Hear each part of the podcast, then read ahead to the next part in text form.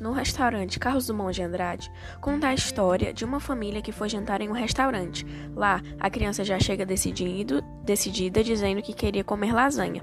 Porém, o pai queria uma fritada de camarão, mas a filha ficou insistindo na lasanha. E então os dois chegaram a um acordo. O pai pediria a fritada de camarão primeiro e depois ele pediria a lasanha. Os dois comeram o camarão e logo depois a a filha lembrou ao pai da lasanha e pediu ao pai para pedi-la.